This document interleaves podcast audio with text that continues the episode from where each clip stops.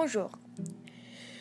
Je m'appelle Aubrey et je suis ici sur le balado appelé Les théories complètement nécessaires.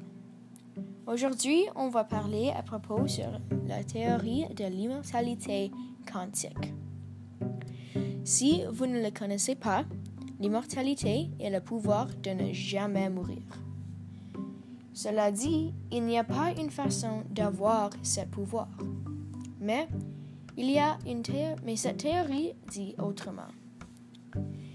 Ça indique que l'immortalité peut être possible avec l'aide des dimensions parallèles et les mécaniques quantiques. Les dimensions parallèles sont des réalités pareilles à notre, et les mécaniques quantiques gardent toutes ces réalités en ligne. En utilisant ces mécaniques, on peut faire une expérience très exacte. Mais pour tester cette théorie, on doit mettre la vie d'une autre personne en danger. S'il y a une 50% chance que cette personne survit ce test, il y a aussi une 50% chance qu'une personne de une autre dimension meure.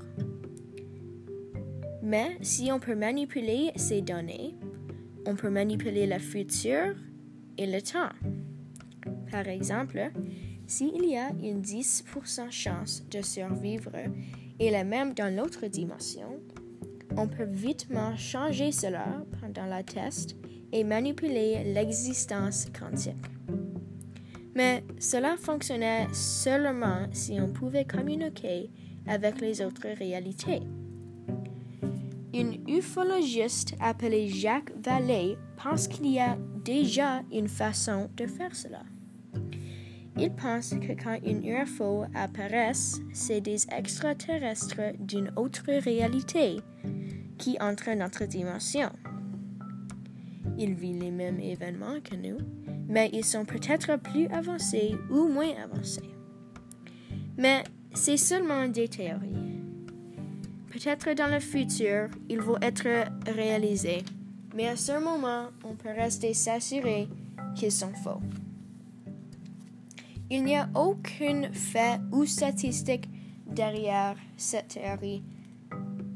Alors, ça me dit que la personne qui a créé cette théorie est complètement fou. Son nom est Max Tegmark.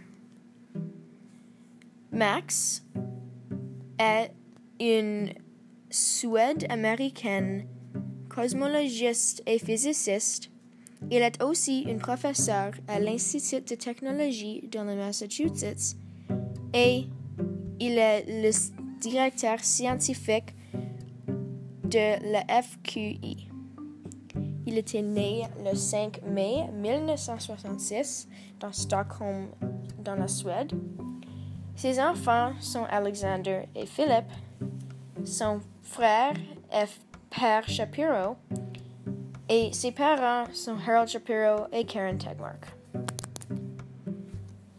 Alors, ça c'est tout de moi pour aujourd'hui. Alors, restez en sécurité, restez sains et restez intelligents, mes amis. Au revoir.